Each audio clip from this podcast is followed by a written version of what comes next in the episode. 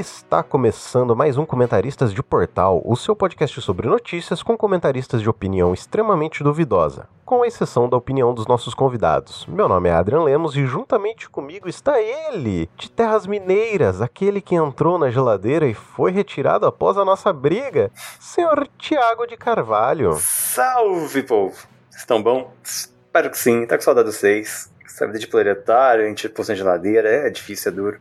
É complicado. Tô de olho, senhora. Essa cabecinha brilhante aí. E diretamente de terras paulistas, Sr. Bruno Burff, escritor da antologia Benetir, co-criador do DunaCast. Seja bem-vindo. E aí, galera, beleza? Fiquei sabendo que isso aqui é a nova versão do Leitura Dinâmica, é isso? A gente faz as notícias semanais, um, sub, um subgrupo do xadrez verbal. Me fala aí, galera. Na verdade, é, é, a versão de baixo custo do Midcast. Baixo custo. Ah, entendi. Mas assim que é bom. É um prazer estar aqui, viu, gente? É isso aí. E aí, bora atualizar? Bora. Bora, bora, bora.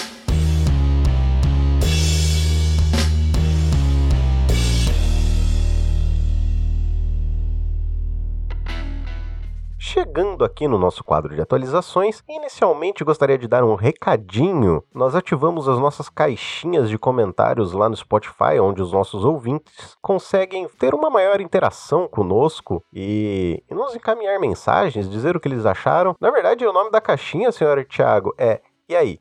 Bora comentar. E então, quem quiser comentar com a gente, o espaço vai estar aberto. É claro que as caixinhas são moderadas, então se você nos mandar para lugares que nós não queremos ir, talvez sua caixinha não apareça. Mas tudo bem. É, seguindo aqui, senhores, eu queria trazer também o áudio do nosso querido amigo ouvinte, o senhor Leonardo Lobo, que primeiramente ele é marido da nossa colega de bancada, a Natane, né? Mas também é nosso querido amigo ouvinte. Então vou tocar o áudio aqui para vocês e a gente comentar logo na sequência. Salve comentaristas, sou Leonardo, marido da Natane. É, não sei se todos sabem, mas sou engenheiro metalurgista e gostaria de comentar um pouquinho sobre o caso das moedas nas cataratas. Bom, primeiramente gostaria de tranquilizar um pouco o Adrian. É, o grau de toxicidade desses metais é baixíssimo. Estive fazendo um estudo aqui rápido para saber a composição das nossas moedas, né? É, elas são praticamente todas ou de ferro ou de cobre ou de um aço inoxidável, ou então de uma alpaca, que é uma liga de cobre, zinco e níquel.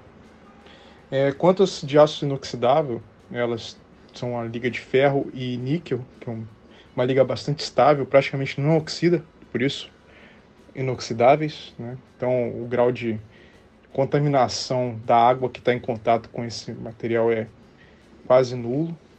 A do ferro é, não causa nenhuma, nenhum problema, né? Nós consumimos até água com percentual de íons de ferro bastante alto, né, o que a gente utiliza normalmente, dado que as nossas tubulações de é, maior porte, né, as tubulações principais que usamos na cidade são ainda de ferro fundido, é, e as moedinhas de cobre, né, as moedas de 5 centavos, por exemplo, que temos, elas são, é, como eu comentei, de cobre, e o cobre é um metal que também está na nossa vida, na nossa joia, né? A gente vê que o ouro, o ouro 18 quilates, ele tem 75% de ouro e 25% de cobre. Então está sempre presente nas nossas vidas. Nossos aquecedores de chuveiro a gás têm cobre nas serpentinas internas. Então a água em contato com cobre está em constante é, uso na nossa vida. Então não há, não há muito problema sobre isso. Né? De qualquer forma, se você tomar essa água, fique tranquilo. É, você vai estar ingerindo muito menos sais minerais e óxidos metálicos do que se é, consumir uma cápsula de. Esse sim vai de A a zinco. Um abraço a todos. Tchau. É isso aí, pessoas. E aí, o que, que vocês acham? É, eu confesso que eu fiquei um pouco mais aliviado depois desse, desse áudio do Leonardo, né? Falando um pouco mais sobre a questão das moedas, né? Mas ainda assim eu, eu fico meio puto das pessoas jogarem moedas em, em, locais como rios, lagos e tentando fazer pedidos para o além. E aí, o que, que vocês acham sobre isso? Gostariam de comentar algo? Ah, eu, eu acho que. Eu acho interessante no aspecto cultural, jogar moedas em cursos d'água em busca de desejos, da realização de desejos. No aspecto cultural é interessante, né? Ainda bem que não tem nenhum efeito negativo cientificamente falando, né? Eu não jogo minhas moedas fora, né? óbvio. É. Mas eu acho legal ver a galera jogando as moedas deles, essa galera que acredita nesse tipo de coisa. Eu acho interessante num, num contexto cultural e ainda bem saber que não tem nenhum problema para a saúde humana, né? Eu acho que se ele, ele chegou a citar, citar o, o chumbo, chumbo causou muito problema, né? Principalmente nos Estados Unidos, nos anos 80. Não, mas pelo que ele fala no, no áudio, assim, não, nenhuma das moedas tem liga de chumbo. Então, aparentemente não, não causaria o problema. É, então. Sim, chumbo chegou a causar muito problema, Sim. porque as tubulações todas dos Estados Unidos era de chumbo e o chumbo causava problemas absurdos para a saúde humana, e aí tinha muitos estudos científicos comprovando isso, que eram abafados pelas grandes empresas, e depois foi descoberto, gente foi presa e tal. Inclusive, curiosidade aí, tem muito historiador que acredita que o chumbo fez parte da derrocada do Império Romano, que eles usavam muito chumbo nas construções e tal. A, uma das coisas que foi mais saqueada quando Roma caiu foi o Coliseu. Os caras iam lá, cavucavam a construção para levar o chumbo embora. E aí,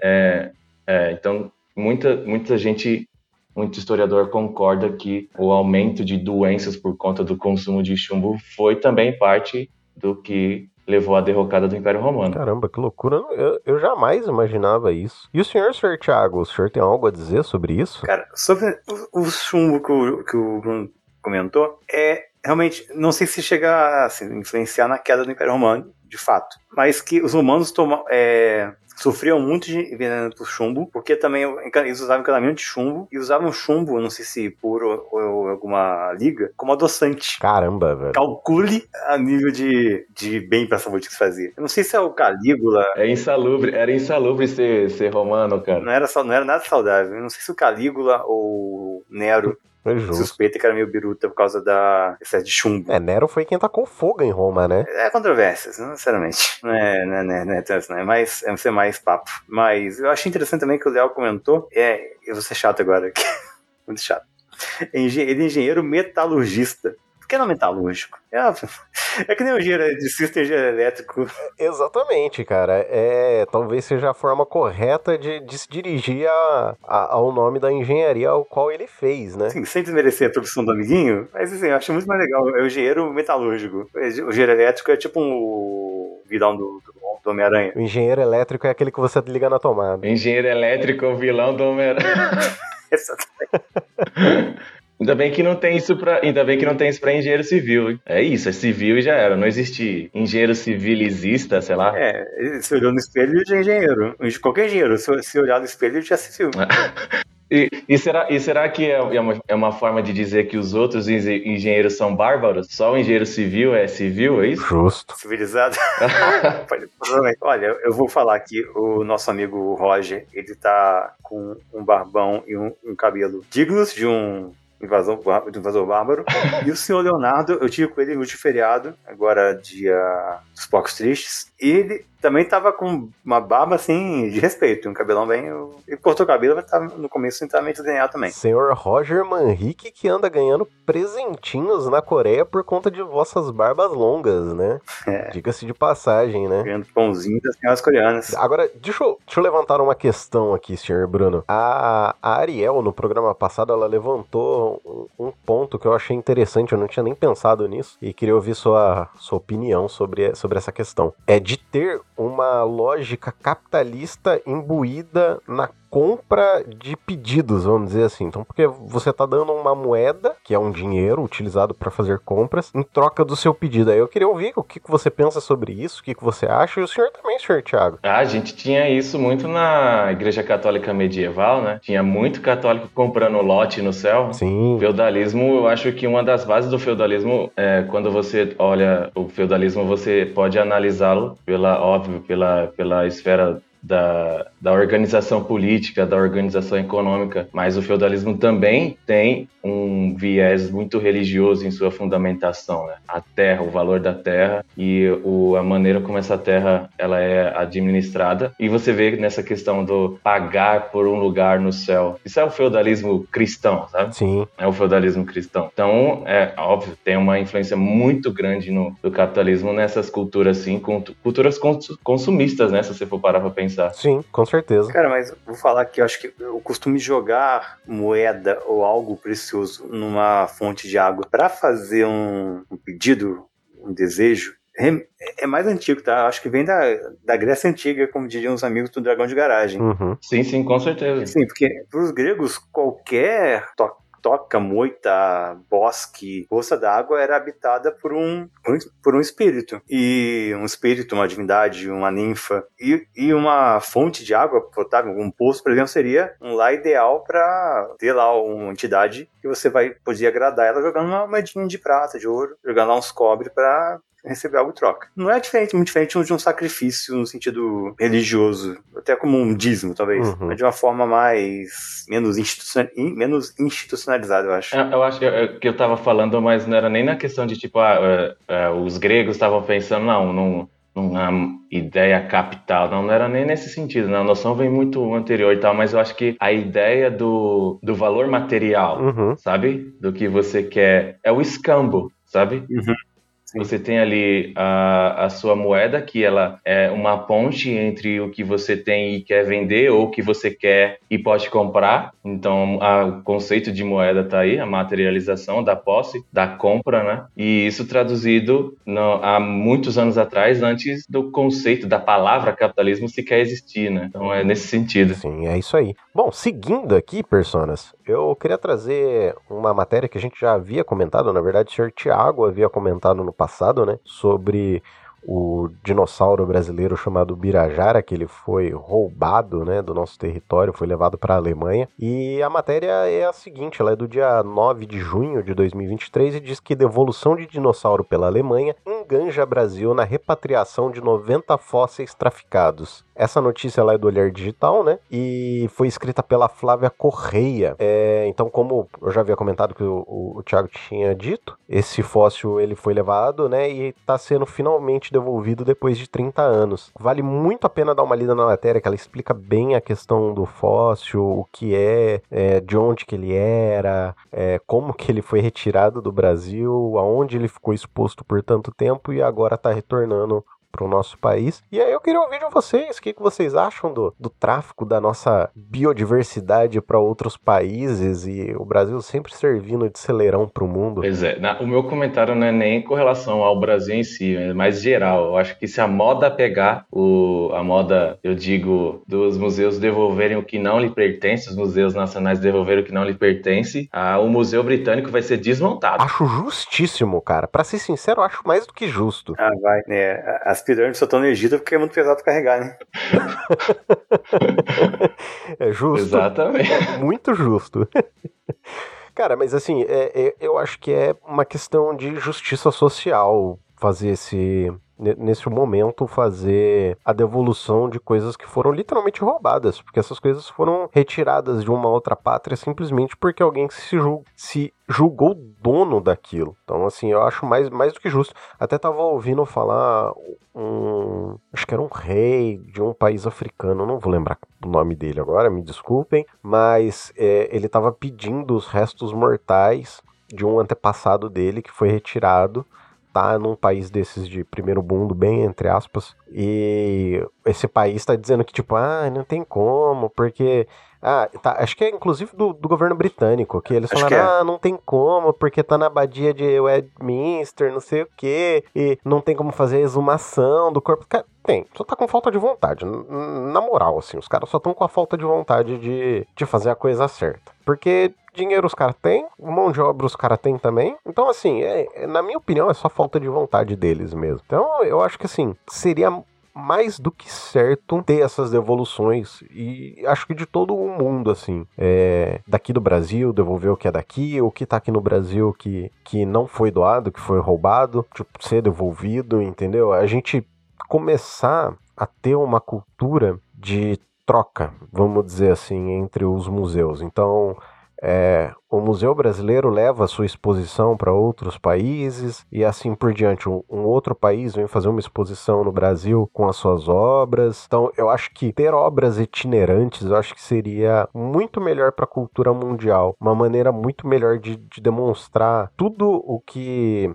aquela nação, né, ela já criou e desenvolveu ao longo do, do período deles nessa existência chamada Terra. Com certeza. Pior que você falou desse caso do. Acho que era um príncipe, não, não é um país mesmo, de que da, de qual reino africano que ele era. Mas estava realmente essa fala, essa fala, né? De que eles não conseguiriam separar os, a alçada dele do, do, do túmulo, né? Teria outras pessoas importantes enterradas juntos. E eu vi, acho que foi no Instagram, não sei se foi ontem hoje, eu não vou lembrar também qual, qual país, mas é um.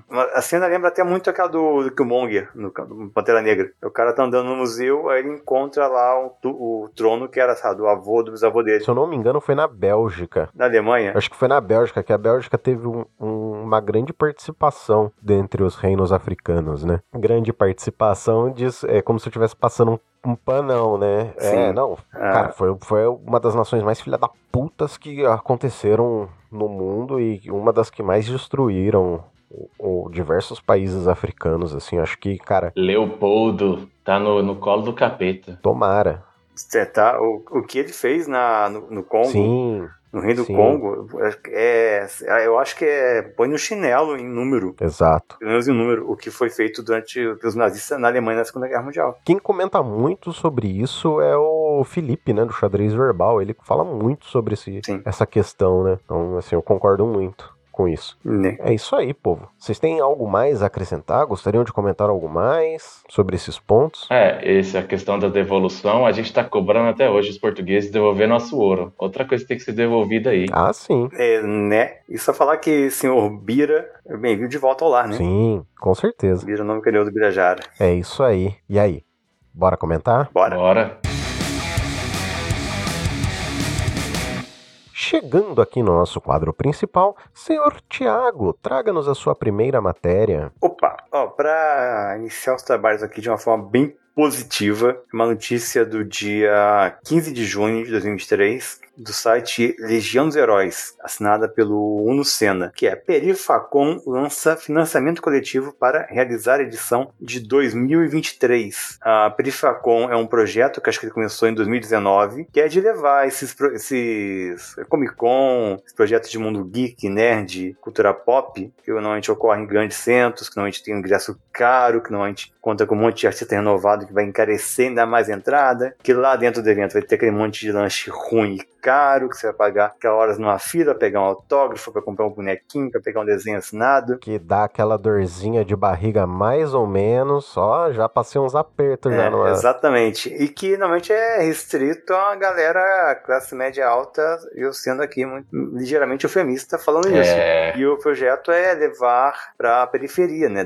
Dar acesso à cultura Sim. só que tá na, na margem das grandes cidades. Acho que ocorre sempre em São Paulo. Esse esse ano acho que o endereço vai mudar. Show. Acho que ele é ocorrendo no Capão Redondo. Esse ano vai ser no Centro de Formação Cultural Cidade Tiradentes, previsão de acontecer no dia 30 de julho. E eles estão com o objetivo de arrecadar pelo menos 250 mil para viabilizar o evento, né? Então fica aqui o informe e o registro, que é a, quem puder ajudar, colaborar com, com, esse financiamento, com esse financiamento coletivo, que ter, ter conseguido fazer isso nos últimos quatro anos, acho que já foi algo heróico no, no que se passou no último governo. Com certeza. E aproveitar agora que é um momento mais propício, penso, né, para incentivar a tornar isso, é, garantir a, a viabilidade e tornar um evento funcional, né, que se autossustentável, possa ocorrer todo ano e levar essa, essa cultura, essa diversão, esse entretenimento para a galera da, da periferia mesmo. Sim.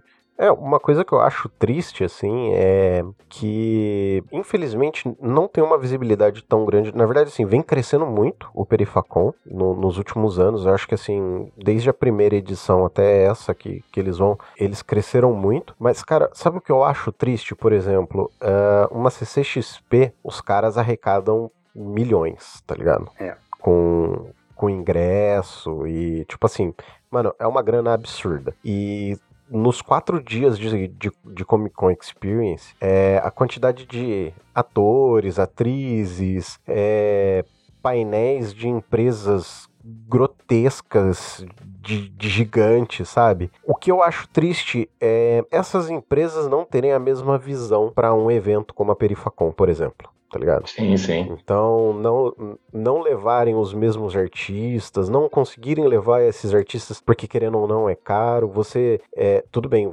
você dá uma grande visibilidade para os artistas de periferia, mas quem é de periferia também quer ter a possibilidade de ver aquele ator ou atriz que ele gosta da série é, indiana que tá no streaming vermelho, por exemplo, entendeu? Sim, sim. sim. Então, eu, eu acho um pouco triste isso, essa questão de, de não ter a possibilidade de levar esses atores e atrizes mais famosos, por exemplo, ah, sei lá, é, vamos dizer aí, em anos anteriores, um Van Diesel, por exemplo, teve na Comic Con Experience, tá ligado? É um cara que nunca vai pisar numa perifacon da vida. Principalmente se não rolar grana, tá ligado? É. Tipo, é um cara que tá pouco, tá pouco se ferrando pro público. Se não houver grana, não tem a presença dele. Então, é... é. Inclusive, foi ele que deu. Foi ele que deu uma, uma sediada naquela menina, na. Carol Moreira. Na Carol. Cara, sério? Rolou isso na, no, quando ele teve aqui? Ah, faz tempo, faz tempo. Foi, faz ela tempo. ficou constrangidíssima na entrevista. Caraca, velho. E ela foi muito atacada também na internet. A galera tava falando que ela fez mimimi. Nossa, não, não, não fiquei sabendo disso.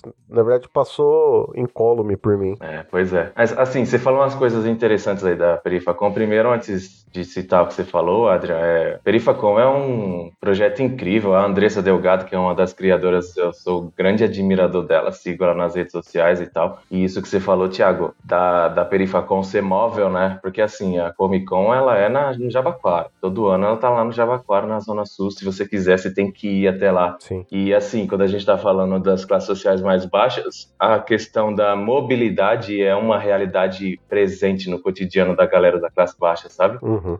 Então, você vê o esforço que você precisa fazer para ir numa Comic Con. Eu vi a transformação da Comic Con. A Comic Con Experience nasceu em 2014, eu estava lá. É, eu... Na primeira edição, na segunda, fui na quarta, eu vi, eu vi, assim, sempre foi um, um, um evento muito focado no consumo, mas essa a massificação do consumo acabou se tornando mais aparente no, conforme os anos foram passando, sabe? E no primeiro ano ainda não tinha essa característica muito forte, assim, a coisa estava incipiente, começando e tal, ainda não tinha essa característica. E ver a Perifacom estando em uma comunidade a cada ano, sabe? Atendendo a todas as pessoas possíveis, é realmente muito interessante, muito lindo, né? E o Adriano falou aí da, da questão de ser triste, que a gente não pode ter um Robert Downey Jr., por exemplo, numa Perifacom. Sim, é verdade, isso é triste que a galera consome e tal, mas eu também vejo pelo outro lado que a Perifacom, ela, conforme o tempo for passando, a gente ainda tá, tá no muito, muito no começo, nasceu em 2019, mas eu acho que com o tempo a Perifacom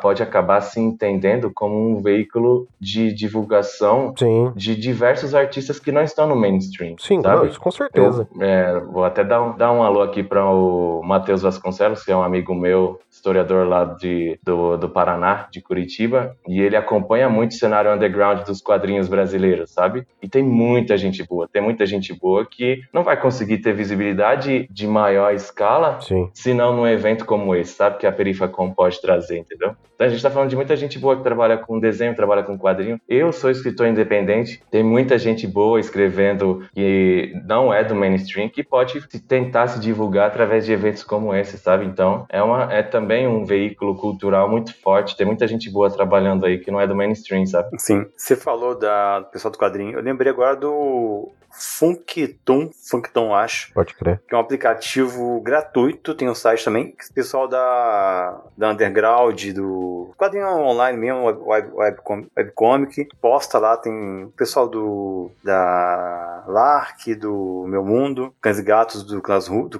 Ruas, assim, uma galera de uhum. muita, muito conteúdo mesmo que a gente pode acessar de graça. E eu lembrei também que em 2010, se não me engano, no Rio teve um evento que foi a Rio Comic Con, foi na estação Leopoldina Ardina. Foi muito menor do que qualquer um desses que a gente vê falar. E era muito acessível. Foi naquele momento, muito acessível. Consegui ir lá. Teve, teve o, eu lembro do Gabriel Bra, teve lá. Teve, tinha mais uma galera desse quadrinho mais, estava despontando na época. Teve uma Nara também, pra esse dar uns autógrafos. Isso que eu lembro. Mas um, de, de, de atração. E era assim, foi um evento bacana que eu não vi se repetir. Acho que nunca mais teve uma daquela. Sim. Mas pouco tempo depois começou a CCXP, né? Que aí é negócio mais feito pro mainstream, né? É, então, é, antes da, da CCXP, tinha muito nas cidades, do, principalmente do interior paulista. Não sei se essa cena era muito forte no, na, na capital, mas era um evento chamado Anime Fest. Uhum. Era o evento que as pessoas, que os nerds tinham para se encontrar, para conhecer é, essa cultura mais do anime, aonde os cosplays iam para para se encontrar mesmo. Tinha muitas competições, né, de cosplay. Então, assim, essa cena era bastante comum aqui no interior paulista. Cidades de Campinas, Americana, Piracicaba, era, era bem forte, assim. Não sei se, se, era, se tinha bastante visibilidade aí no, na capital também, Bruno. Na capital tinha e ainda tem o anime Friends. Ah, verdade, pode crer. Que ele também veio antes do, do da CCXP. Sim. Também veio antes. Então, pelo que eu vi, assim, esse Anime Fest deu uma caída, assim, tanto que eu acho que eu não ouço mais falar dele há um, um bom tempo, não sei nem se ele continua existindo. Depois que veio a CCXP, assim, meio que deu uma engolida, né, nesses eventos menores, assim. Sim, Sim. concentrou, né? Eu acho que em 2007, quando eu mudei pra Juiz de Fora, teve, entre 2007 e 2009, teve uns dois ou três desses eventos de cultura nerd, com quadrinho, RPG, tinha aqui os, os stands com a galera jogando RPG, jogando Magic, fazendo concurso de cosplay, concurso de justa medieval. Assim, era bacana. É um negócio acessível, né? Que deu uma sumida, né? Sim. Sumiu bastante, né? Sim, foi, é, foi, foi uma questão assim que. Eu acho que na verdade foi a CCXP que deu uma engolida nesses eventos mesmo, cara. Porque. Sim. É, como era um evento grande, tem a possibilidade das pessoas verem é, é, essas pessoas mais famosas de uma maneira mais fácil, né? Então acho que a galera acaba juntando a grana mais pra, pra ir ver esses é, nesse evento da CCXP em si. Gostariam de acrescentar algo mais a esse ponto, senhores? Acho que não, só quem, quem ouvir vai lá e ajuda. Sim. contribui para garantir o evento esse ano. Vai ter link aqui no post pro pessoal clicar e, e até o financiamento coletivo e poder contribuir também diretamente, né? Então, seguindo aqui, pessoas, Senhor Bruno, traga-nos a sua primeira matéria. Ah, vou até fazer voz de jornalista aqui agora, tá? Olha só, gente.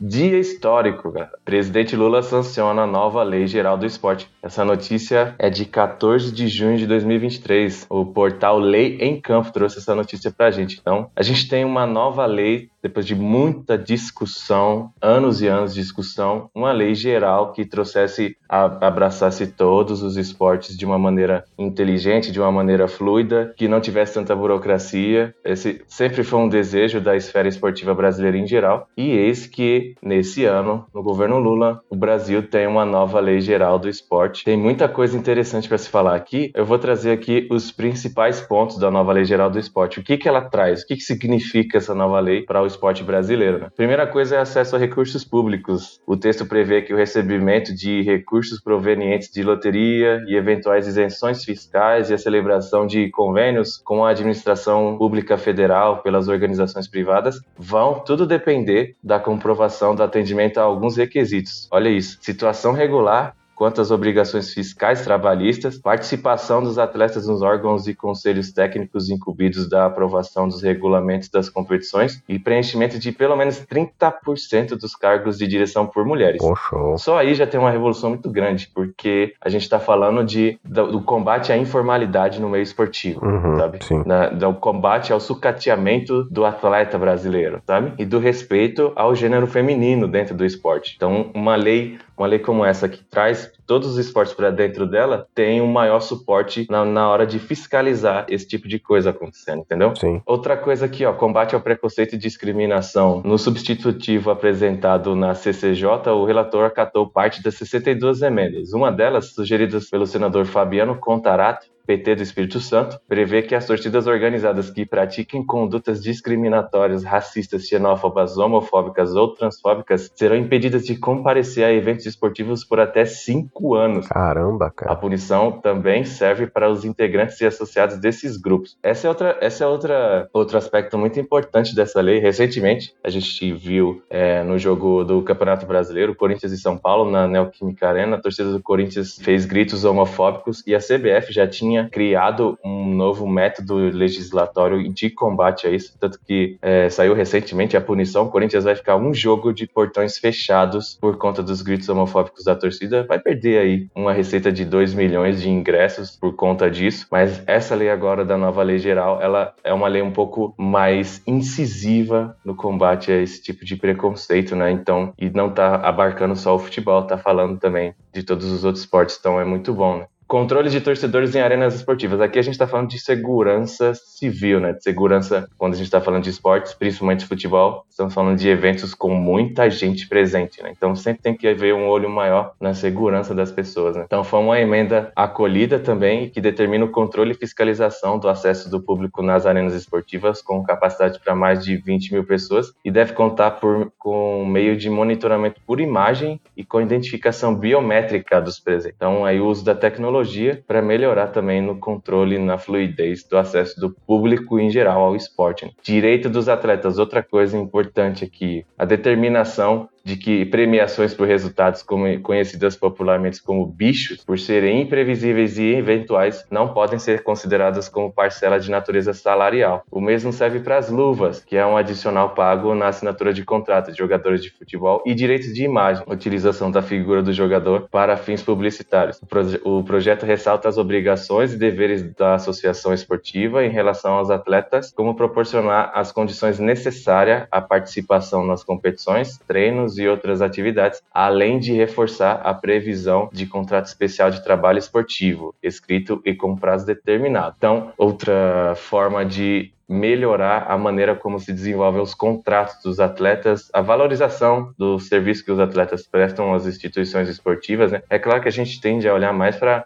a questão do futebol, os jogadores que aparecem mais na mídia e tudo mais, mas uma lei como essa também vai influenciar aqueles jogadores que fazem parte, por exemplo, da Série D do Campeonato Brasileiro, que é um nível mais baixo, um nível mais underground, vamos dizer assim, e vai ser beneficiado tendo um maior é, respeito aos seus direitos. Né? Sim. É, uma coisa que não se fala muito é de uma grande cultura que tem nas cidades. É, é engraçado porque eu penso sempre no, no, interior aqui. Eu sou de Campinas, né? Então eu sempre penso no, no, interior paulista, né? Não, não, tem, não tem muita, muita vivência, assim, de como que são os outros interiores, mas pelo menos para cá é muito comum o famoso jogo de várzea. Sim. Aquele jogo que é jogado no campão da, da periferia e tem os campeonatos próprios internos das cidades, né? Aqui em Campinas mesmo tem, tem alguns campeonatos assim bastante disputados entre Campinas, tem uma galera de Sumaré também, da cidade de Sumaré, que disputa bastante esses campeonatos de várzea. E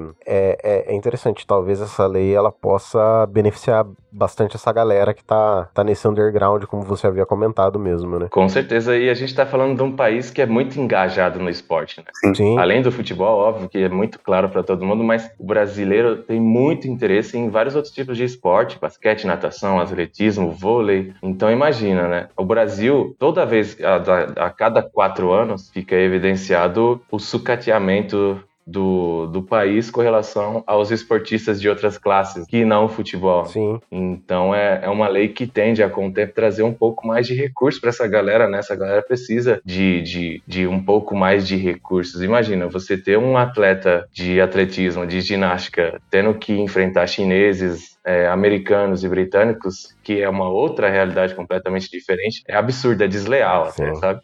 Sim. O que a gente consegue fazer na Olimpíada em nível de medalha é, é meio milagroso, né? São heróis, heróis, os brasileiros que conseguem. eu falo, tem um amigo meu, na época da faculdade, está discutindo. Ele gosta muito de futebol. Eu tava, tava, acho que era época de Olimpíada. Eu lembro que eu comentei que eh, eu acho que a Olimpíada ela é mais representativa, deveria ter, ter mais foco do que é dado para a Copa, porque ela é muito mais representativa, é, abrange muito mais gente do que só aquele ah, 30, 40 pessoas envolvidas Uhum. com a seleção diretamente lá, não sei, deve ter mais, né? É, os jogadores e a equipe técnica por trás. Enquanto na Olimpíada é muito mais gente. E você pode colocar, é literalmente gente do país todo. Até, acho que na última teve a menina, a menina do skate. Sim, nossa. Mandando bem pra caralho. E, e quanto atleta, quanto jovem poderia ter um futuro promissor, um futuro bacana, engajado, assim, num- numa coisa bacana, uma coisa legal que é a prática esportiva e uma, uma, uma possibilidade de, de se profissionalizar, né? Acho que, assim, ter, vai ter liberal safado, vão ter, o governo não tem que se meter nessa merda. Foda-se, né? Tem que ter lei, tem que ter lei de incentivo, tem que ter lei de proteção. Tá? É pra isso que a gente se organiza como sociedade, né? Pra garantir que todo mundo vai ter acesso, né? Não, cara, e para pra pensar o seguinte também. É, imagina quantas meninas que, que viram a, a Raíssa Leal ganhar o ouro, e tá ligado? E não vão querer competir no skate daqui pra frente. Exatamente. Entendeu? Então, assim, é, é uma representatividade absurda, entendeu? E eu acho que poderia ter muito mais gente no esporte. E, e assim também, o esporte visto como uma opção nas periferias de uma maneira. Porque assim, cara. A gente, a gente que mete muito pau no capitalismo e, e fala muito sobre essa questão socioeconômica do, do ponto de que o capitalismo é uma máquina de moer carne, né? E, e dentre essa máquina de moer carne, o mais complicado é que muitas vezes tem jovens de periferia que ele só tem duas opções, né? Ou ele vai trabalhar ou ele vai pro tráfico. E, e ter o esporte como uma opção, um método diferente para que essas pessoas possam sair de- desse ponto de vulnerabilidade, eu acho que assim é é maravilhoso pensar nisso, sabe? Sim, sim. É, é realmente começar a ver um- uma construção de Brasil nova. Eu acho que isso começou a ser olhado lá no passado, até acho que quando trouxeram a- as Olimpíadas aqui pro, pro Brasil, que criaram toda aquela vila olímpica no Rio de Janeiro, que inclusive eu nem sei em que ponto que tá hoje, talvez a, a Natane possa dizer mais sobre isso pra gente, mas é, eu acho que começou a ser olhado um pouco lá, depois é aquilo, ó, tem uma galera que acha que se não é fábrica ou agronegócio, não, não tem que ser incentivado, né? Uhum. Pois é. Então, foi desmontado nos últimos 4 a 6 anos aí, depois do, do governo Dilma. E, ah, eu acho que é isso, assim, sabe? Pensar que tá voltando essas coisas é muito bom. Só trazendo, você falou do, do Parque Olímpico no Rio de Janeiro, completamente largado. E assim, é um local que é, parece cenário de Call of Duty, sabe? Velho, largado, ninguém usa, o- a prefeitura não, não tenta revitalizar ou abrir para uso é, popular para alguma coisa, diz que não tem recurso para isso, enquanto isso fica lá aquele espaço enorme no Rio de Janeiro largado. Então é, é um descaso muito grande da esfera política com relação a esse tipo de coisa, né? Então é, a gente a gente está vendo o nascer dessa lei, né? Uhum. E assim, sendo otimista, eu gosto de ser otimista. A gente que gosta de analisar causas sociais, a gente precisa ser otimista, né? É uma lei que futuramente tende a, se for levada a sério, trazer um olhar diferenciado para o esporte e de maneira geral, não só do atleta em si, mas das pessoas que trabalham em torno do atleta, da infraestrutura que faz o esporte acontecer, sabe? Uhum. É, tem um ponto muito importante dessa lei também, que é o Bolsa Atleta, que é um valor de benefício permanente, que vai trazer o benefício para atleta de base, estudantil, para paralímpico, que é um outro tipo de atleta muito importante que a gente tem. Sim. Então você vê, é um, é- é- são incentivos para as pessoas que querem ser esportistas, que querem trabalhar no esporte, continuar perseguindo esse sonho, tendo um pouco mais de viabilidade, né? Porque é como o Thiago falou, né? Precisa ter Sim. o dedo do Estado, sim, para permitir a mínima viabilidade para o atleta po- conseguir desempenhar, sabe? Sim, sem dúvida. É isso aí. Bom, seguindo aqui na sequência, queria trazer minha primeira matéria, né? E ela é uma matéria da BBC, escrita pelo Daniel Gordon. Ó, diferente das outras matérias que nós já trouxemos aqui, Thiago, essa da BBC é assinada. Aí. É, inclusive, o, o título da matéria é Por que popularização de painéis solares pode causar bomba ambiental? Essa notícia do dia 7 de junho de 2023. N- Nessa matéria, né, ela diz que não é novidade nenhuma os incentivos que as nações vêm dando, né? Inclusive o Brasil para incentivar a instalação de painéis solares. É, inclusive, muitas dessas nações elas vêm subsidiando é, essa forma de adicionar uma matriz energética mais limpa e renovável né, para a captação da, da luz solar. E a matéria diz também que, segundo o governo britânico, existem uma dezena de milhares de, de painéis lá no Reino Unido, mas falta uma certa infraestrutura especializada para descartar ou reciclar esses painéis. Segundo o, o T. Collin, eu acho que é assim que se pronuncia o nome desse cara, que ele é o vice-diretor da Agência Internacional de Energia Renovável, e aqui eu vou abrir aspas para o que ele fala, ele diz que será uma montanha de lixo até 2050, a menos que coloquemos em prática as cadeias de reciclagem agora. Então, uma das razões pela qual existe tão poucas instalações para reciclagem desses painéis é que até recentemente não haviam resíduos ainda a serem processados e talvez reutilizados e só agora que a primeira geração desses painéis solares está chegando ao fim da sua vida útil que eles conseguem fazer esse trabalho. Mas eu queria trazer como discussão aqui é o seguinte: eu acho que antes de uma indústria iniciar a popularização, talvez até a venda de, de um produto novo, ela já deveria pensar em como reciclar esse produto, porque não é novidade que a gente constrói coisas e essas coisas vão parar em um descarte, que é o famoso lixão para muitas das cidades, muitas das pessoas conhecem assim, e a gente descarta e simplesmente vai parar nesses lugares, nesses aterros sanitários, muitas vezes causando infiltração, né, de poluição das, das, cama das camadas do, do solo, da, das águas pluviais que tem nas formações rochosas e assim por diante. Então eu queria trazer para discussão o que, que vocês acham sobre isso, o que, que vocês pensam. Primeiramente, denota um nível de amadorismo muito grande não considerar nos projetos o, a obsolescência, né, dos materiais. Sim. Tudo, tudo acaba. Ah, é aquele velho ditado, né? É para daqui 25 anos. Então, o eu do futuro que se vire com isso no futuro, né?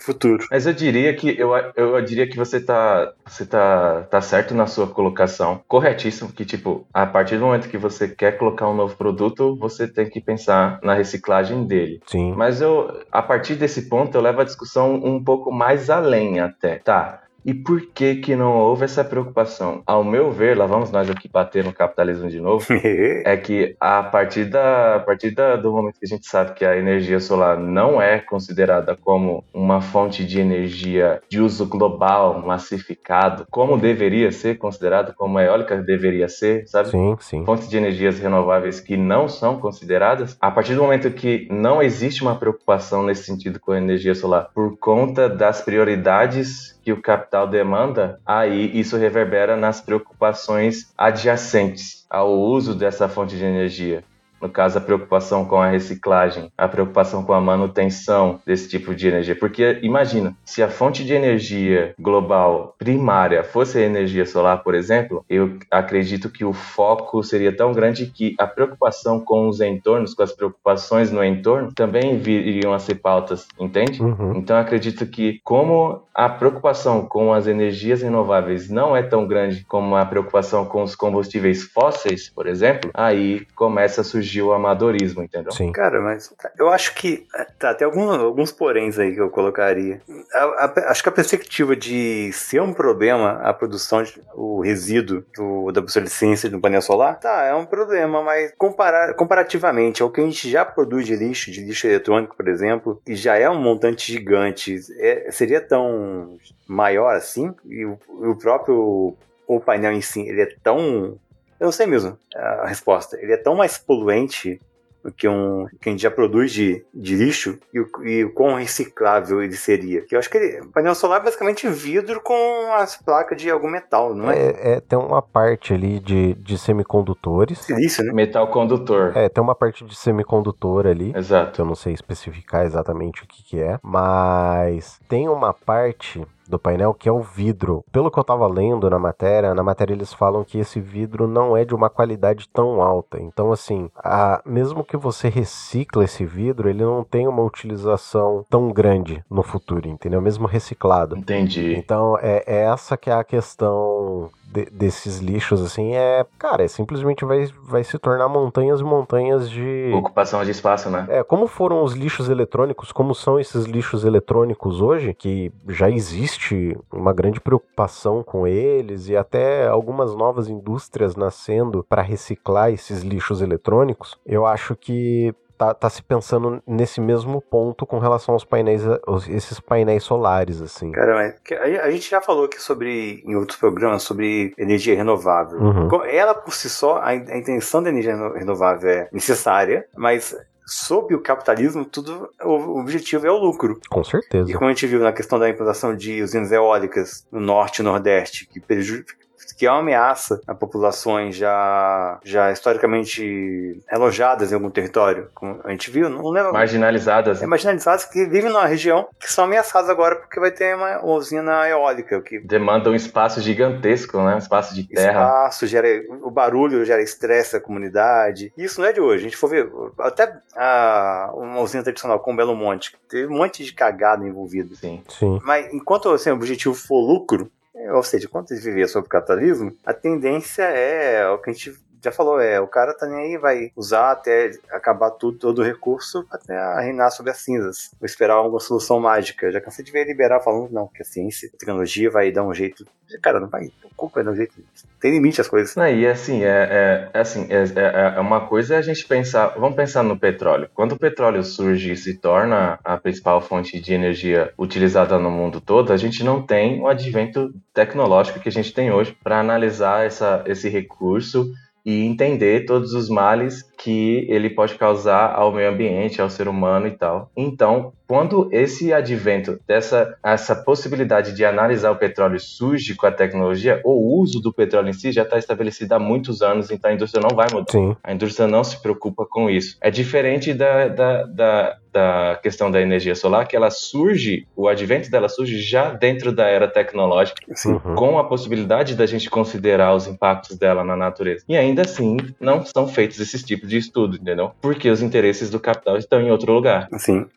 Aliás, eu vou pedir para o nosso amigo Leonardo se manifestar novamente. Eu estava conversando com ele e queria que ele falasse com a gente. Ele trabalha na siderúrgica. Eles usam, ele trabalha a parte de reparação do carvão mineral que vai ser usado para produzir o aço, para derreter. Acho que ele Caramba. é um dos poucos engenheiros do país, inclusive, que trabalha nessa área. Isso quando ele me contou. E, e, assim, eu acho que no processo de, de produção de, do carvão, transformar o carvão em coque, que coque vai ser o combustível usado no alto forno. Há uma série de resíduos que saem, como enxofre, CO2, mas que é, obedecendo a legislação, inclusive, e, e acho que tem uma. Eles conseguem é, minimizar o dano disso, a, quanto disso é descartado na natureza, e parte disso ainda é vendido como matéria-prima para outras indústrias. Entendi. Sim, acho que se a gente for pensar na, em reciclagem, voltando, pensando na, no, no petróleo, não sei, mas no, no, nas energias renováveis, como o painel solar, deve, sim, com boa vontade,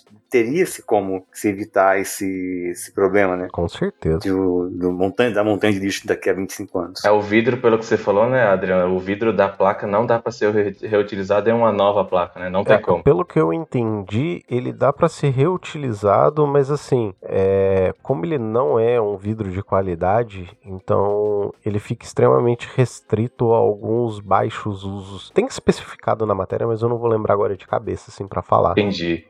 Entendi. Entendeu? Gostariam de levantar algo mais sobre esse ponto, senhores? Acho que não. Nope. Então, seguindo aqui, senhor Tiago, Vossa Senhoria, por favor, traga-nos a sua próxima matéria. Tá, vamos lá. Vou pegar uma matéria que, na verdade, eu tinha separado pro o último programa que eu gravei, mas que eu retomo agora, que é uma do Olhar Digital do dia 31 do 5, pelo Matheus Dias, editado pelo Lucas Soares, que é Aranha mais mortal do mundo tem veneno que muda com humor. E essa aranha mais mortal, mais mortal do mundo, ela não vive em outro lugar que não na nossa amada Austrália. É, justo. Ai, cara.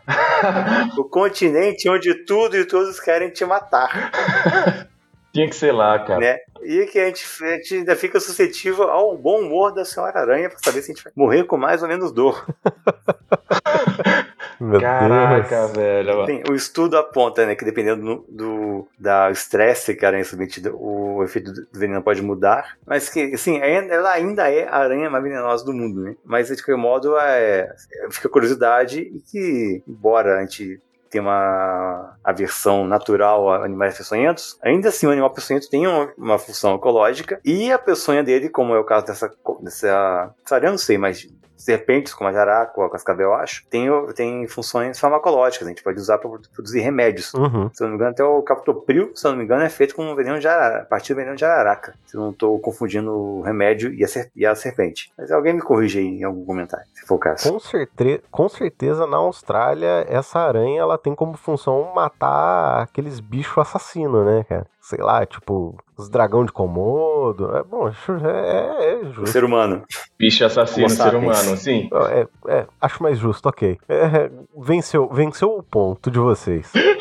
Pô, aliás, um, um parênteses aqui rapidinho. Vocês já viram um vídeo de um camarada, um, o, o canal chama Primitive Technology? Eu já falei disso antes. Sim, sim. Um carinha fica de bermuda no meio das- da floresta, construindo cabana, fazendo machadinha. Provavelmente lá na Tailândia, alguma Tá coisa assim. cheio desses caras que faz isso, cara. Não, é que esse cara, ele, nesse canal específico, ele é o pioneiro. Foi o quem começou esse negócio. Foi, verdade. E esse filho da mãe, ele é australiano. Sério, velho? E ele fica no meio de uma, uma mata na Austrália. Não sei como é que ele não morreu devorado por um enxame de aranha. Esse cara é imortal. Caralho, é na Austrália. Cara, eu achava que ele era de algum lugar na Tailândia ali. Não, esse é da Leste Austrália. asiático, alguma coisa assim, cara. Nossa, que loucura, velho. Nossa, cara. Olha só, eu tenho aracnofobia, tá? As aranhas da, da Austrália é aranha de filme. Ah, Sim. Não, não, não dá certo. Imagina, e os cangurus de lá também, cara. Você já viu os cangurus de lá? A força deles. Sim. Não queira tropeçar num canguru na, na Austrália. Pô, eu vi hoje um vídeo de um cara levando umas porradas no canguru no, no Instagram da vida. Pô, tu precisa me mandar isso, eu quero ver. Quero ver. Cara, podemos definir uma única coisa, né? Austrália, o único local do mundo do qual eu não quero botar meus pés. Exatamente. Onde tudo quer te matar. Exatamente. Exatamente.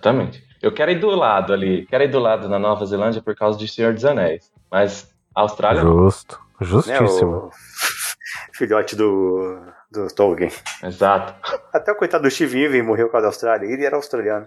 Justo. É isso aí. Senhores, seguindo aqui, senhor Bruno, traga-nos a sua próxima matéria. Eita, essa aqui, essa aqui é bem importante, hein? Vai fazer muita gente pensar aí, cara. Essa eu trago do Gallup. Gallup, galera, é um serviço de consultoria que presta pesquisas de opinião pública, um serviço de consultoria americano, que anualmente traz estudos de variadas esferas da sociedade. E esse estudo que eu trago aqui, ó, título da matéria, State of the Global Workplace 2023 Report. Então, é o estado do ambiente de trabalho no globo, o índice de 2023 é um estudo global e anual que visa analisar a relação dos empregados, não interessa o emprego, mas a relação dos empregados ao redor do globo com o seu emprego. Melhorou, piorou, e aí existem alguns índices bem importantes que eu vou trazer aqui para vocês.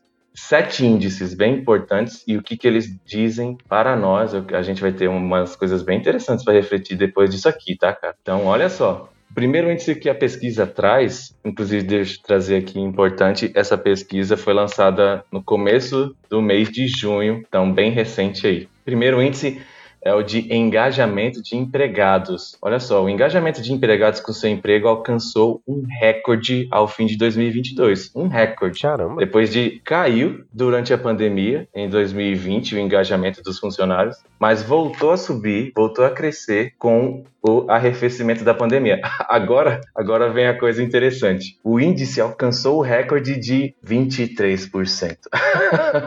Ou seja, apenas 23% dos empregados ao redor do globo se sentem engajados. Os funcionários consideram que seu trabalho é significativo, sentem-se conectados à equipe, ao gerente, ao empregador. Então, apenas 23% dos trabalhadores do mundo, univos, por favor, se sentem contentes, se sentem engajados com seu trabalho.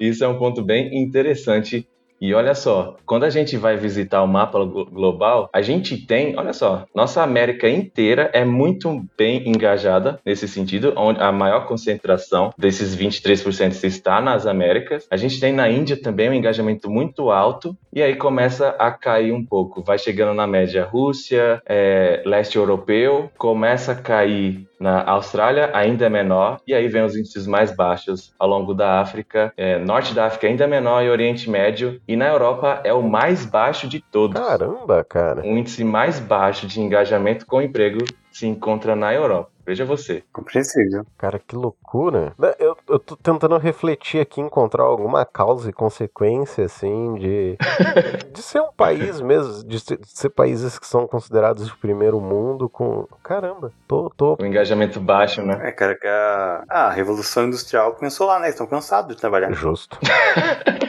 Não, mas eu dei risada quando eu li, tipo, houve um aumento de engajamento. Qual é o engajamento? 23%. Tá baixo, hein?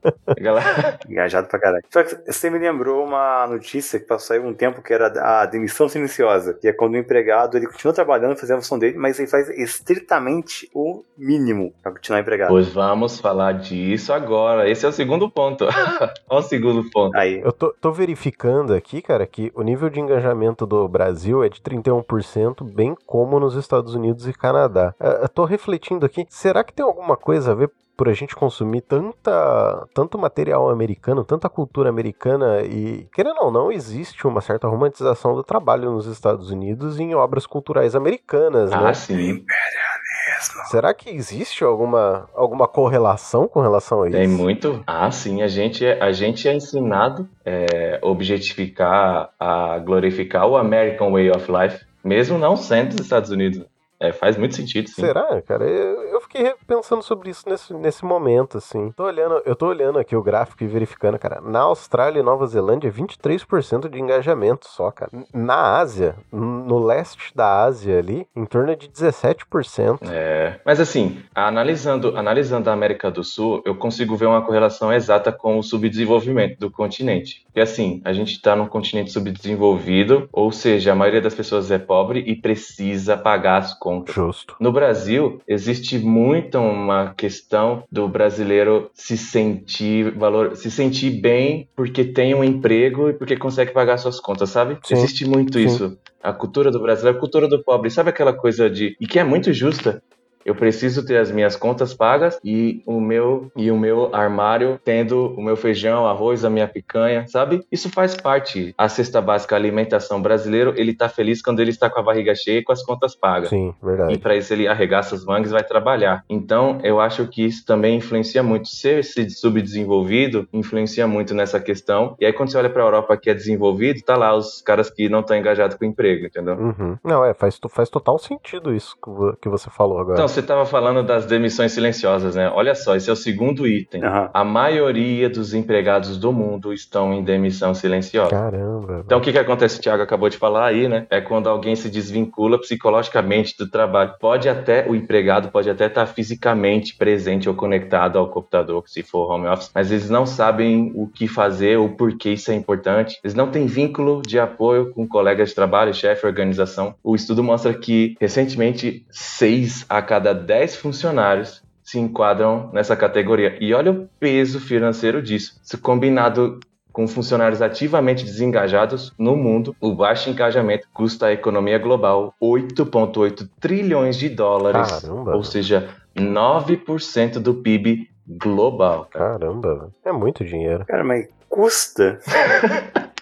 a pergunta é, custa pra quem? Pro, é, pro patrão desse cara que tá fazendo o mínimo que ele foi pago. Pois é, gente, exato, a gente tem que olhar para esse número de uma maneira diferente, né? Ele tá extraindo um pouquinho menos de mais-valia do trabalho desse sujeito. E o capitalismo já olha com isso, meu Deus, isso é absurdo, temos que fazer alguma coisa. Justo. O que o, que, o, que, que o capitalismo faz? Justo. Faz cotidianamente é rebaixar o valor da força de trabalho. É, é tirar a indústria do. É, exatamente, é tirar a indústria do velho mundo, da Europa, onde já tem lei trabalhista que garante a posição do trabalhador, e jogar para América do Sul, para alguma região da Ásia, alguma região da África, onde ele vai poder explorar ao máximo o couro do, do trabalhador, pagando o mínimo possível. Sim, sim. sim. Eu lembrei até agora. E querem, e querem que o funcionário permaneça engajado nesse, Ainda assim. Sim. Eu lembrei aqui de um documentário que eu vi sobre a época do apartheid ainda na África do Sul. Como na época havia uma toda uma, toda uma legislação do apartheid, mas uma específica que determinava que um trabalhador negro não poderia ganhar mais, ou não poderia ganhar igual a um trabalhador branco. Caramba. O que que as empresas internacionais faziam? O que que as empresas internacionais faziam? Multinacionais iam para a África do Sul, aquelas empresas de refrigerante de cola, montadora de carro, e pagavam, não, poderia pagar, por exemplo, um, um dólar a menos do que o, do que o branco é, equivalente. Não, era o mínimo possível. Nossa, velho. Para garantir, assim, quase um regime de escravidão. Sim. E, e sim, o apartheid acabou, eu não sei como que pé a legislação sul-africana hoje, mas o resto do mundo tá aí e a torta direito é golpe, é invasão, é guerra, é para é, destruir as, as forças produtivas e destruir a principal força produtiva que é o ser humano, é rebaixar o valor da força de trabalho ao máximo possível para aumentar o lucro o máximo possível. Sim. É o capitalismo capitalista tá lucrando 3 bilhões, não sei quantos trilhões a minha. Lá, se fuder, velho. A merda.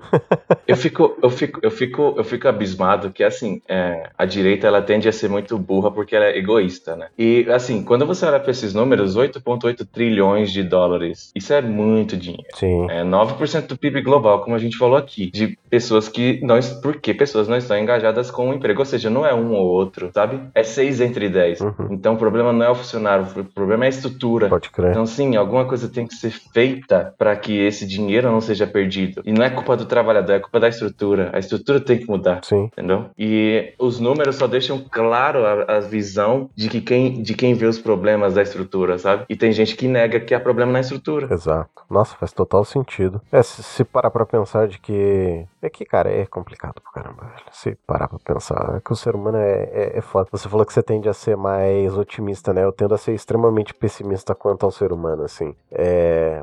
Eu costumo falar, eu sou o cara que fala que bom senso não existe.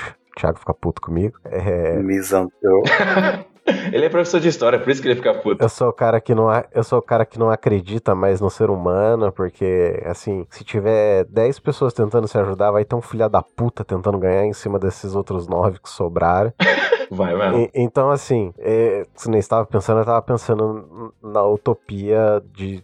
É que aí vamos, vamos chamar de comunista mais do que já me chamam, mas enfim. É, que se você tiver uma estrutura, como você está falando de estrutura, onde as pessoas se ajudam e, e, conseguem no coletivo fazer com que boa parte desse, desse capital retorne para a mão do conjunto trabalhista, no, no caso, né, nesse, nesse, conjunto social, putz, isso seria fantástico.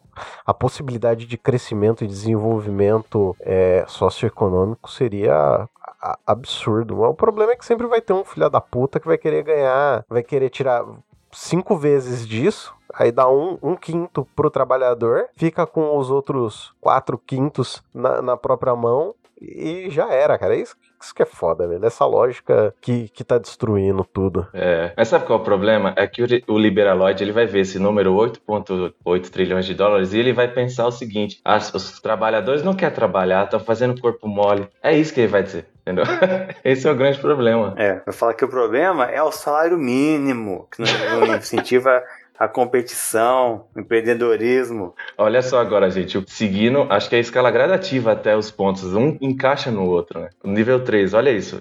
O ponto 3. O estresse ainda mantém alto recorde entre trabalhadores. Em todo o mundo, 44% dos funcionários dizem ter passado por estresse no dia anterior à pesquisa. Caramba, velho. E é o segundo ano consecutivo em que o estresse dos trabalhadores atinge esses, nível, esses níveis recordes. É interessante analisar aqui que o estresse dos funcionários aumentou em 2020, muito provavelmente por causa da pandemia, mas a gente tem que pensar aqui que o estresse vem aumentando bem antes da pandemia. Verdade. Uhum. A gente tem no, na análise gráfica que o índice de estresse dos trabalhadores globais em 2009 era de pouco mais de 30%, 31% em 2009. Uhum. E hoje, em 2023, chegamos a 44%. Caramba. Então, então estamos indo numa crescente aí, crescente global do estresse, cara. Pode crer, faz sentido. Nossa, velho, que loucura pensar nisso. Não tem nem o que comentar, cara. Coitado dos trabalhadores. Pois é. Eu não vou lembrar de quem que falou, de quem que é a frase, mas, abre aspas, é reformar o capitalismo é como tentar perfumar a bosta, né?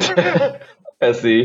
Não, não, o sistema não vai se tornar mais humano de uma hora para outra. É impossível. Quer arrancar o couro, quer arrumar o máximo lucro possível. É. é claro, nos pontos seguintes a gente ainda vai falar muito do liberalismo e tal, mas focando no ponto do estresse, que é uma questão fisiológica e psicológica, a gente também tem que lembrar que o século XXI é o século da depressão, é o século da ansiedade. Pode crer. E a maneira como a sociedade se organiza política e economicamente contribui muito para esse aumento, para esses 44%, sabe? Sim, sim, com certeza. Agora olha essa aqui. Em 2022, o mundo experimentou um aumento nas oportunidades de emprego. Todas as regiões do mundo, exceto uma, viram um aumento no número de trabalhadores que disseram que agora é um bom momento para encontrar o, o, emprego onde moram. Eu, eu interpreto essa informação como uma, toda crise é uma oportunidade, sabe? A exceção é a região dos Estados Unidos e Canadá, que viu seu próprio aumento de oportunidades de emprego no ano anterior. Né? Caramba. Também tem gráfico analisando isso aqui. E aí a gente vê onde o clima, o clima para o emprego é alto. Eu digo, eu também analiso isso como rotatividade. O desemprego tem se tornado cada vez mais uma realidade rotativa. Sabe aquele seu colega, aquele seu conhecido, na verdade, mais antigo, que regozijava de ter 20 anos de empresa, sabe? Ter 20 anos de carteira, emprego de não existe mais isso atualmente, sabe? Com o sucateamento dos direitos trabalhistas, com estresse, ninguém fica mais tanto tempo no emprego e isso, óbvio, gera oportunidades de novos empregos para outras pessoas. E aí volta lá, Estados Unidos, é, Canadá, em alta nessa questão. A Austrália está em alta também, altíssima. E aí a gente tem a região da Oceania e parte da Ásia. O Japão tá, o Japão não está incluso nisso, mas tem boa parte uhum. da região da Ásia que está incluso nisso. Aí vem Brasil, América Latina, Índia, já um pouco mais abaixo, mas ainda alto. Aí tem China e Mongólia já descendo as oportunidades de emprego não estão muito em alta lá, e aí começa a cair mais. Rússia, leste europeu, África e norte da África ainda pior. Por incrível que pareça, a Europa ainda tem boa oferta de oportunidade de emprego. Sim, pode crer. Olha o quinto ponto, gente. Mais da metade dos empregados, essa é muito boa, estão pesquisando ou ativamente procurando um novo emprego. Nos países e nas áreas pesquisadas, 51% dos trabalhadores atualmente empregados disseram que estão procurando apenas pesquisando ou então ativamente um novo emprego. Esse aumento, o aumento de salário é um fator importante no que as pessoas pessoas querem seu um próximo emprego, mas melhoria de bem-estar, pasmem, melhoria de bem-estar e oportunidades de crescimento e desenvolvimento também são altamente valorizadas pelos candidatos a emprego. A gente vai falar um pouquinho mais disso no próximo ponto, mas se atentem a isso. Não é só aumento de, de salário que os empregados procuram. Eu acho que essa, essa realidade de mais de da metade querer um novo emprego enquanto já tem um emprego, vem muito disso que a gente vem falando aqui, da questão do estresse, da questão de não se sentir engajado com o emprego, mas o aumento aumento de salário não é a única, não é a mais importante questão nesse sentido. Melhoria do bem-estar, oportunidade de crescimento, que também é as características do engajamento, né, com o emprego, que alimenta esse tipo de coisa. Olha, cara, quanto a isso, assim, é, eu já trabalhei em empresas muito boas e já trabalhei em empresas muito filha da putas, cara. já tive nos dois extremos da, da carteira assinada, assim, e é uma coisa que eu aprendi no, nesses anos todos de, de proletário é que quase toda empresa é igual, cara sabe? Porque sempre vai ter mais ou menos os mesmos tipos de pessoa. Tem as pessoas legais, tem as filhas da puta, tem, sabe? É, é, é assim, uma vai oferecer algumas coisas melhores, mas outros pontos vão ser mais deficitários e, e assim por diante. Então, tipo assim, é, é extremamente compreensível esse ponto que você levantou agora. É, é realmente. Gente, esse ponto 6 que eu vou trazer agora, ele complementa aquele dos 8 trilhões de dólares. Olha só o que ele fala aqui, ó. E complementa o último que eu estava falando, o aumento do salário e do bem-estar. Veja só, engajamento importa mais do que onde o empregado trabalha. Porque eu acho que na pandemia se levantou muito essa questão, né? Ah, talvez o home office seja muito melhor. Muitas empresas adotaram o modelo home office. Uhum. Tipo, ficaram, adotaram para ficar o modelo home office porque os empregados talvez trabalhem melhor se for em casa, talvez melhore a produtividade. Foi um, um legado da pandemia, né? Mas assim, nas, na, no levantamento dessa pesquisa, é, as, tem esse questionamento: o que, que é melhor para as empresas? Né? Trabalhar remotamente, híbrido ou totalmente no local? E aí tem aquela questão: trabalho remoto pode proporcionar maior flexibilidade, eliminar o estresse do deslocamento. Sim. Condução é terrível, né? Uhum. Quem tem que pegar condução para ir de trabalho. Tem gente às vezes que passa cinco horas Sim. só no deslocamento para ir para o trabalho e voltar para casa. Mas por outro lado, estar no local de trabalho pode oferecer oportunidades de vínculo, colaboração, orientação. Só que olha isso, essa análise mostra que o engajamento tem 3,8 vezes mais influência sobre o estresse do funcionário do que o local onde ele trabalha. Caramba. Não importa onde a pessoa está, se é no se é on-site, se é no local ou se é em casa. As pessoas querem se engajar, as pessoas querem engajamento, as pessoas querem ter a relação com o trabalho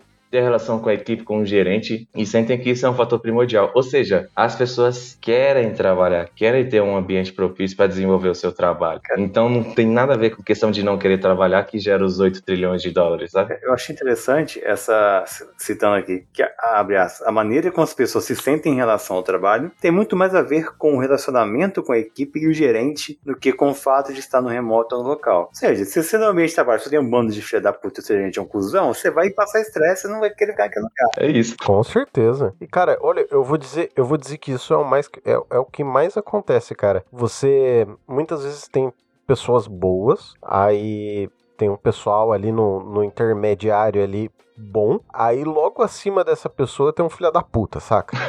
e aí acima dessa pessoa tem outro filho da puta. E aí é o filho da puta que bate no filho da puta e o outro filho da puta bate naquela pessoa que é boa. É. E aí acaba minando toda a saúde mental daquela pessoa, sabe? Sim. Então, cara, isso acontece muito e principalmente em empresa grande. Quanto maior for a empresa, mais isso vai acontecer. Lembrou que vocês comentaram no programa passado sobre o cara do, do da URB, né? Sim, sim. É o famoso teu cu, né? O cara, o céu lá, o dono, que é um arrombado, cara. Não, é, pro cara mandar um verdadeiro teu cu pros outros na, na- nas mídias sociais, pô, o cliente. Imagina o nível do comentário do empregado. o que esperar de um ser humano desse, cara? Não, eu imaginei o Liberaloid. Eu imaginei o Liberaloid falando: ah, esses 8 trilhões aí, as pessoas são preguiçosas, não querem trabalhar. Teu cu.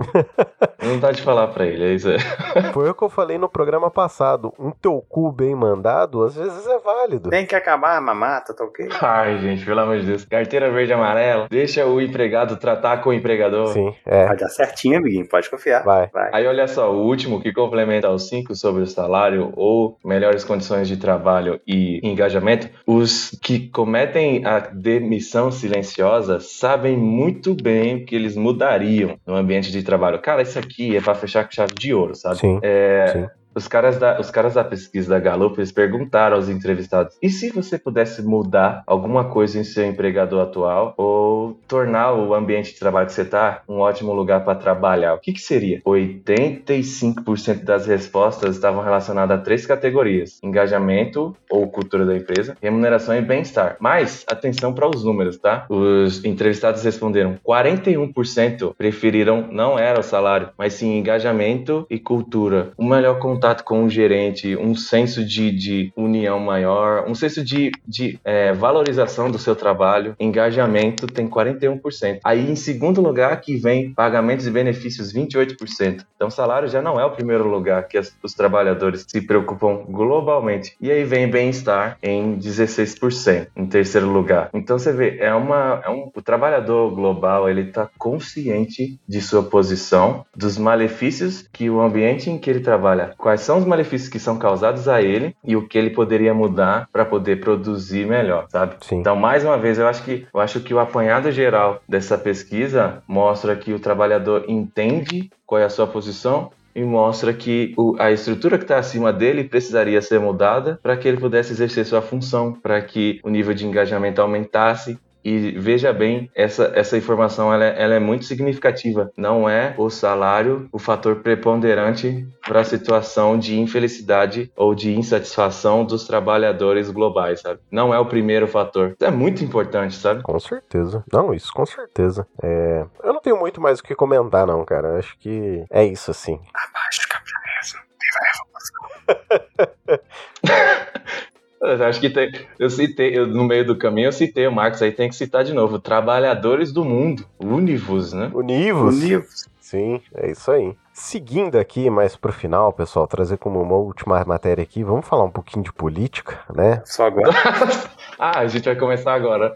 É, só, só, agora que a gente vai começar a falar de política. É, é uma matéria do Globo, diz que. Ah, o título da matéria é maravilhoso. Deputado que disse ter ajudado golpistas pede para STF rejeitar eventual pedido de prisão. A matéria é do dia 15 de junho, escrita pelo Daniel Guilino seja assim o nome dele. Se não for, desculpa, por favor, venha nos corrigir. Então, Gulino ou é Guilino? Bom, é Gulino, né? G-O. Não, G-U-L-L-I-N-O. Então é o senhor Gulino, é isso aí. Muito obrigado pela correção, senhor Tiago. Então, o que, que aconteceu? O deputado estadual Amauri Ribeiro, do União Brasil de Goiás, ele pediu para o ministro Alexandre de Moraes, do Supremo Tribunal Federal, negar um eventual pedido de prisão que possa ser apresentado contra ele. Isso porque ele teve uma fala supostamente tirada de contexto em que confessava ter ajudado os atos atos golpistas. E aqui eu vou abrir aspas para a fala dele. E aí, inclusive, eu vou deixar um link aqui pro, pro áudio completo, se eu, inclusive, se eu achar o áudio completo dele falando. E, mas ele diz assim: a prisão do Coronel Franco é um tapa na cara de cada cidadão de bem nesse estado. Aqui eu já vou dar uma fechadinha nas aspas dele e dizer: cara, eu tô ficando tão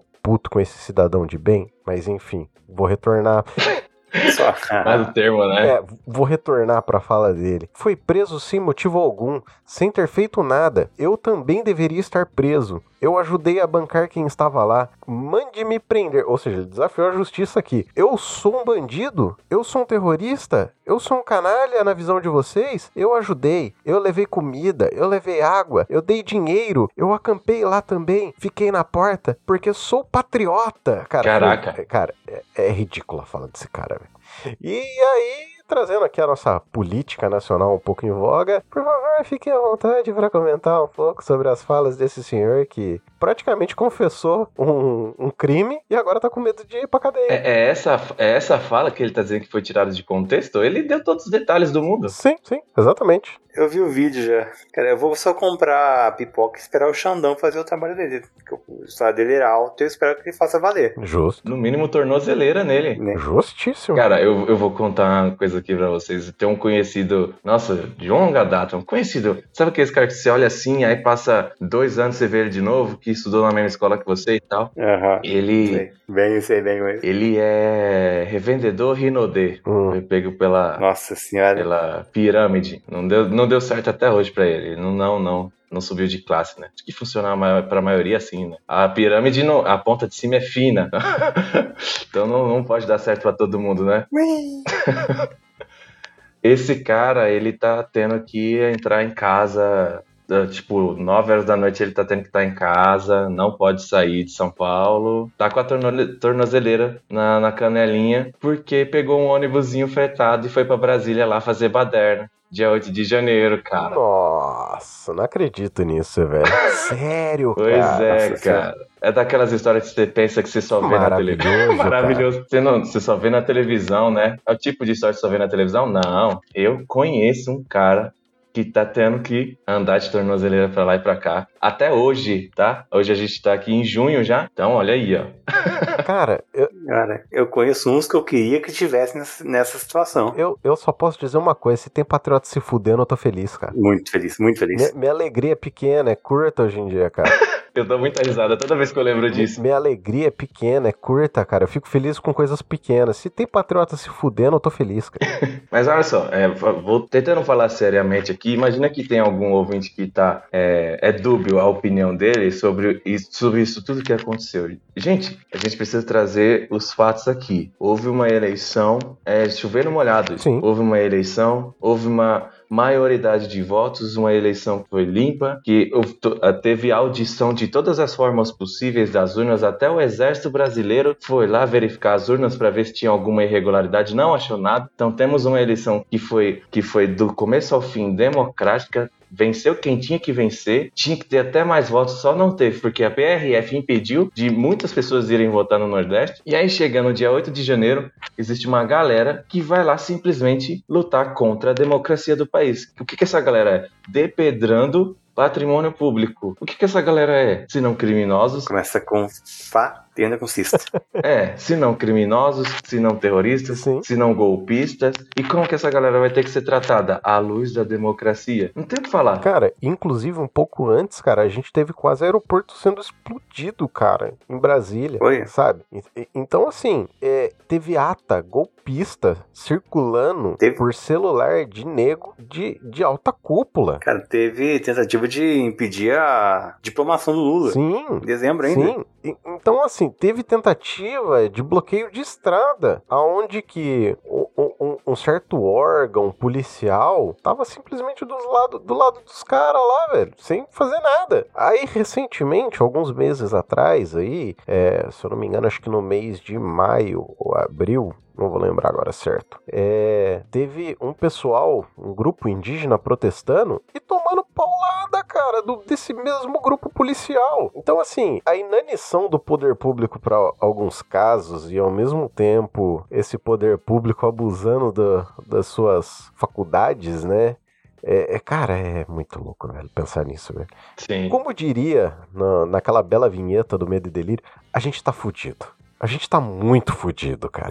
Sim. Eu não consigo pensar em, outro, em outras palavras pra, pra falar, sabe? Não, e é, eu, sabe o que é, é, Eu fico pensando na questão é do, do respeito civilizatório, porque esses, essas pessoas aí, o termo cidadão de bem, né? Eles gostam de falar, né? Esse termo aí. É, sim. Mas assim, eu fico pensando no respeito civilizatório e fico imaginando realidades alternativas. Cara, eu tenho absoluta certeza que se o Bolsonaro tivesse sido reeleito, não teria frente de esquerda indo destruir Brasília, cara. Quem é o verdadeiro cidadão de bem? Quem é? Pois é. é então, mas é quando. Eu, eu até compartilhei um vídeo há um tempo atrás nas redes sociais do do, do Comentapod, que tem um cara falando sobre essa questão do cidadão de bem, né? Que quando essas pessoas falam isso, elas não estão falando do daquele amigo que só nega imposto é. ou daquele cara que tem um milhão de multas ou aquela pessoa que tem uma ajudante bem entre aspas na casa que não é que não tem carteira assinada ou não paga um salário. Ou, ou, ou mesmo ou mesmo o jogador de futebol que participa de uma ação de estupro na Itália e vem se esconder aqui no Sim, Brasil sabe? né? Quando, ele, quando eles estão falando o cidadão de bem quando eles estão quando eles estão querendo citar o outro né? É todo cidadão preto pobre de periferia cara. É esse tipo de gente que vem na cabeça deles quando quando são os outros o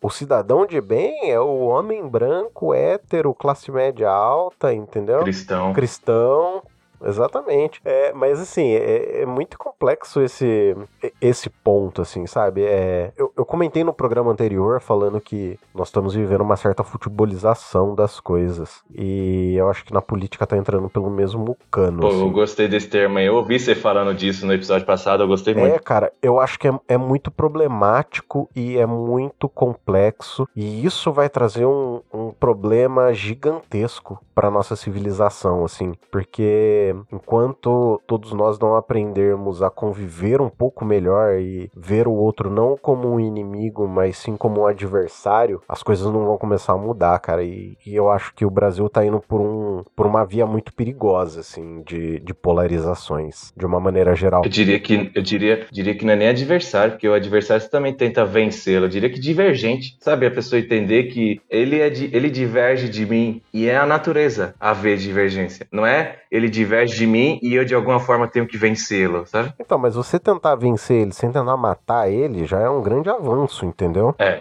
é já é um grande avanço, exatamente. se, se, você não, se você puder não ver essa pessoa como alguém que deve ser morto, exterminado, já eu acho que já é um belo de um avanço. A gente pensar assim, ah, a gente, como diria a Dilma, né? Quem ganhar ou quem perder, vai todo mundo perder, entendeu?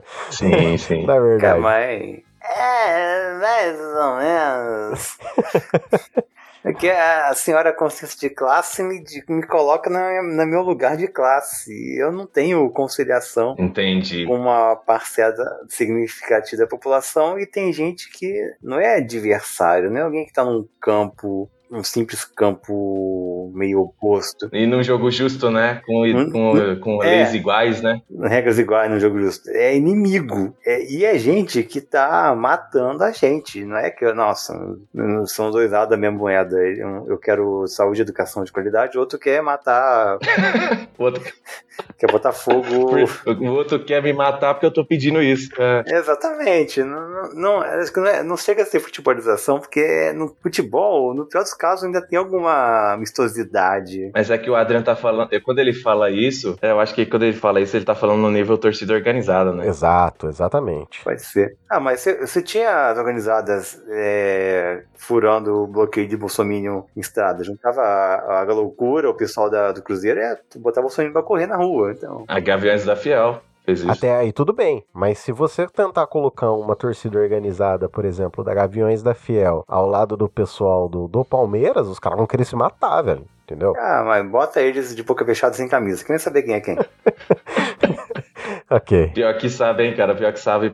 Eu tava vendo, eu tava vendo é, um especial do Peleja, inclusive gente que gosta de futebol e, e, gosta de causas sociais, análise social, precisa seguir o Peleja, tá? É o, o Free ADzinho que eu tô fazendo aqui, a propaganda livre para eles, que eles são incríveis, eles fazem análise social do esporte, é muito bom. E aí, é, teve um documentário, tá disponível no YouTube, em que eles analisam a rivalidade entre palmeirenses e corintianos, né? E aí, em certo momento, o entrevistador pergunta pro, pro líder da Mancha Verde, que é a principal organizada do Palmeiras, olha, a galera, de modo geral, vê vocês como fascistas, como é que você vê isso e tal? E aí ele pensa, ah, cara, eu não acho que a Mancha Verde é fascista não, tá? A, a gente aqui não é de direita, a gente não é de esquerda, a gente não é de. A gente é de centro. Ó, já começou aí. Ah, tá. Aqui tem nordestino, aqui a gente gosta de carnaval. A gente não é fascista. Então, o cara se auto-entrega, igual, igual o deputado que o Edro trouxe aí, sabe? É, pois é, cara. É isso aí. Bom, mas chegando aqui mais pro final, pessoal, se vocês quiserem comentar algo mais conosco, nos disser o que vocês pensam também. Vocês podem nos encaminhar por um meio arcaico de comunicação chamado e-mail para comentaristas.pod@gmail.com. Temos também o nosso Instagram e o nosso Twitter como arroba comentapod. E o senhor, senhor Thiago, onde as pessoas te encontram? Ah, vocês podem me encontrar ou não no Twitter, no Instagram e no TikTok com arroba historiando. Historiando, mais uma vez, repito, com TH de Thiago, que é o modo correto. Thiago sem H tá errado. Vamos, vivam com isso. Historiando de história e é isso, gente. E nos ajudem a chegar a mil inscritos, mil ouvintes no Spotify pra eu abrir meu OnlyFans pra ganhar dinheiro. Eu preciso trocar de emprego, como nós aprendemos aí. Com o famoso pack do pezinho, né? Pack do pezinho. Muito bom, cara.